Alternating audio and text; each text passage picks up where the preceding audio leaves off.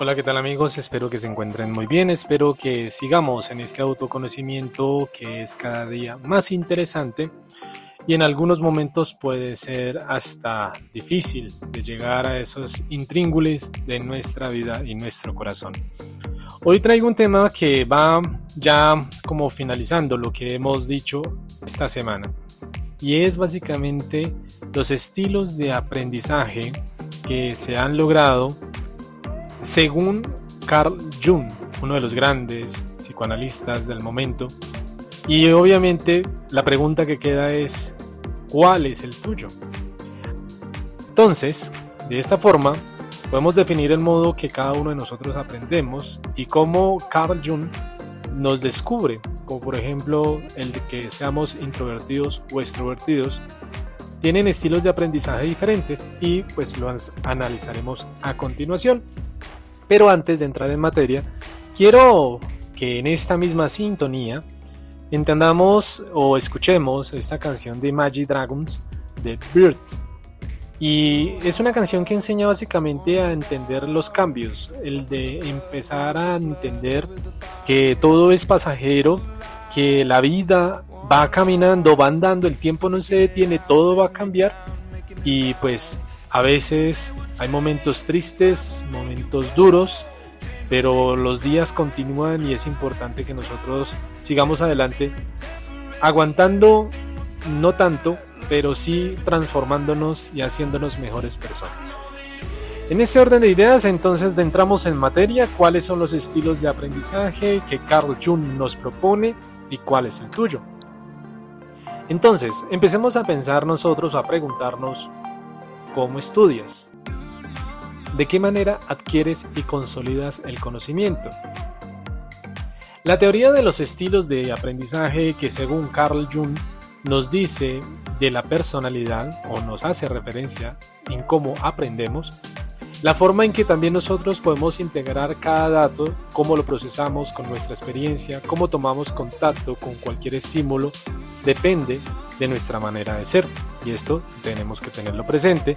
Por eso todo lo anterior que se ha mencionado. Esto es algo que todos sabemos y que hemos descubierto con el tiempo, cómo vamos aprendiendo, cómo vamos haciendo que el aprendizaje sea cada vez de manera más efectiva en nosotros.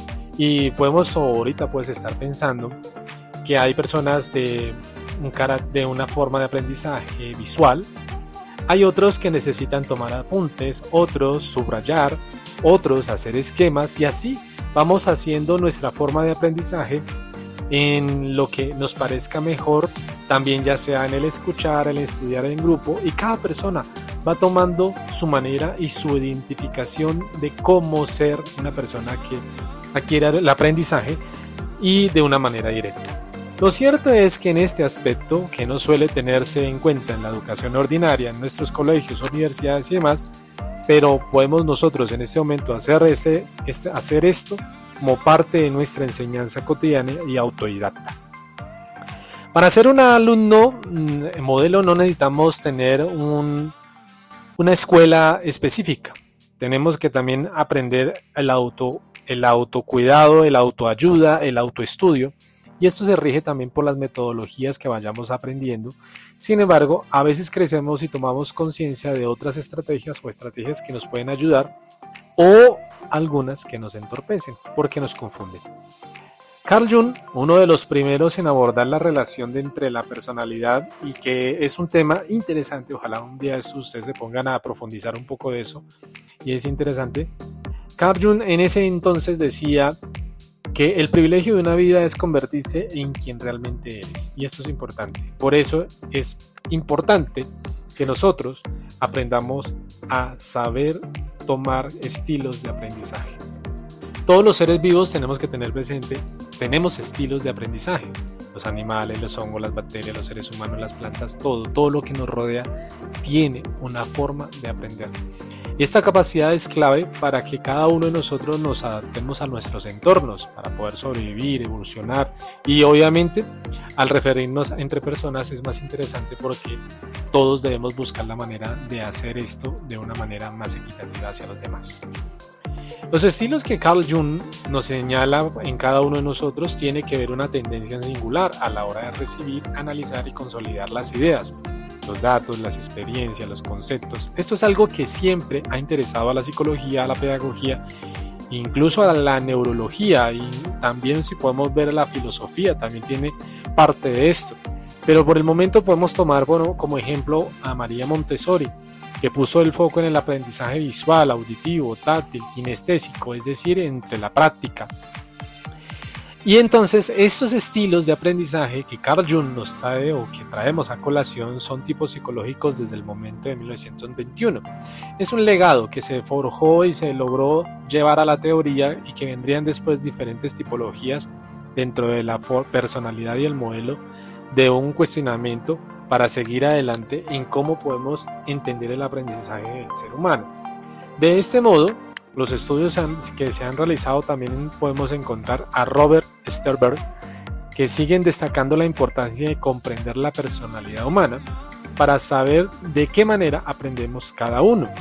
Esto eh, obviamente nos facilita para poder establecer mejores mecanismos de estudio, de empatía, de asertividad y obviamente como también podemos partir en este día los modelos de aprendizaje que Carl Jung nos va a revelar en este momento de una manera muy sintética. Estilo de aprendizaje extrovertido. Hay, pronto hay muchos que están escuchando y son extrovertidos y estas personas cómo es que aprenden. Necesitan la interacción de, con su entorno para aprender de manera significativa. Es decir, su beneficio personal es más que el estudio en grupo con compañeros, pues ya que disfruta de hablando y generando ideas con sus profesores, haciendo preguntas y planteando problemas y desafíos. Entonces, tres cosas que son importantes en este, este personaje. El estudiante extrovertido prefiere un aprendizaje activo y participativo. Le gusta recopilar la información, recurrir a más fuentes y ser líder en los trabajos grupales. Tiende a aburrirse y frustrarse cuando tiene que estudiar en soledad. Ojo los que tienen hijos. Allí entonces pueden mirar cómo es el estilo de aprendizaje de su hijo. Segundo, el estilo de aprendizaje introvertido. Ojo con estas personas. La mente introvertida tiende hacia eh, un aprendizaje más reflexivo, menos experimental. No es de las personas a que les guste ir participando de clase o por lo general tienen dudas y prefieren resolverlas ellos primero, el autoconocimiento. Y aunque así no evitan los instantes de estudio con los demás, prefieren trabajar la información, los datos en soledad. Entonces, Tres puntos importantes. Necesitan entornos silenciosos y tranquilos para trabajar. Son estudiantes visuales y reflexivos y a la hora de aprender algo prefieren mirar y no participar de manera directa como lo haría un extrovertido. Bien, ya saben cuáles son los introvertidos, tengan presentes sus métodos. Tercero, estilo de aprendizaje intuitivo. En este estilo de aprendizaje se acompaña de un pensamiento abstracto aunque es muy común entre los introvertidos, se manifiesta también en esta característica, que pueden aparecer entre los extrovertidos. Cuatro puntos. Suelen hipotizar sobre las cosas, analizan la información y profundizan en ella, son soñadores y muy imaginativos. Son personas emocionales, prefieren sesiones cortas de estudio, les cuesta terminar lo que empiezan y les gusta especular sobre la información y considerar otros enfoques y también obviamente ser críticos. Cuarto, estilo de aprendizaje sensorial. Interesante.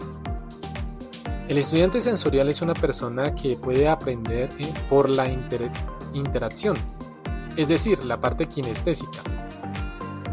No son especialmente reflexivos, prefieren el mundo exterior, la interacción, tomar contacto de su entorno y por lo general los extrovertidos muestran también un estilo de aprendizaje sensorial. Son personas muy prácticas que se centran en el aquí y ahora, hacen uso del sentido común y no suelen divagar demasiado en las cosas. Esto lo puede tener cualquier persona, solo como ya lo mencioné, también está en los extrovertidos, pero también puede estar de alguna manera en los introvertidos. No tan fuerte, tan pero sí eh, de alguna manera. Sexto, el aprendizaje pensador. Dentro de los estilos de este aprendizaje que Carl Jung destaca, el pensador son estudiantes que hacen uso de la lógica y la razón en todo momento. Son, eh, son aquellos que todo lo miran por la razón, los números, la lógica y obviamente son los que se inclinan por las matemáticas, las ingenierías y demás y son personalidades muy, son personalidades muy resolutivas. Tres puntos importantes para tener en cuenta. Controlan muy bien las emociones como la ansiedad, toman decisiones muy lógicas y nada impulsivas, son ágiles para encontrar patrones de la información, son disciplinados en el estudio y les gusta planificar cada cosa que van a hacer. Séptimo, el aprendizaje sentimental. Esto parecerá muy romántico, dirán ustedes, pero hace parte de los estilos de aprendizaje. La persona sentimental que reconcilian su información de esta manera funcionan como se sienten, es decir, por lo general, el trabajo en grupo les beneficia porque les agrada la interacción y sobre todo el contacto emocional que se genera entre las personas. Entonces, tenemos que tener presente, son figuras emocionales, dinámicas, extrovertidas e impulsivas. A veces tienen problemas de concentración, pero pueden alcanzar grandes resultados cuando encuentran algo que les apasiona. Eso está entre hombres y mujeres que son entusiastas y obviamente estas personas prefieren sesiones de trabajo más cortas si lo hacen en grupo, aportan en un gran feedback y pueden estar horas generando ideas y enriqueciéndose con dichas dinámicas. Ya para ir concluyendo, nunca está de más profundizar. Obviamente siempre tenemos las maneras de buscar y profundizar y, documentarnos para saber más de lo que podemos aprender. Y será mucho mejor para cada uno de nosotros. Saber que no todos rendimos igual es importante, porque si tú trabajas con otra persona, tienes que entender cómo es su método de aprendizaje, cómo es esta persona de recolectar información.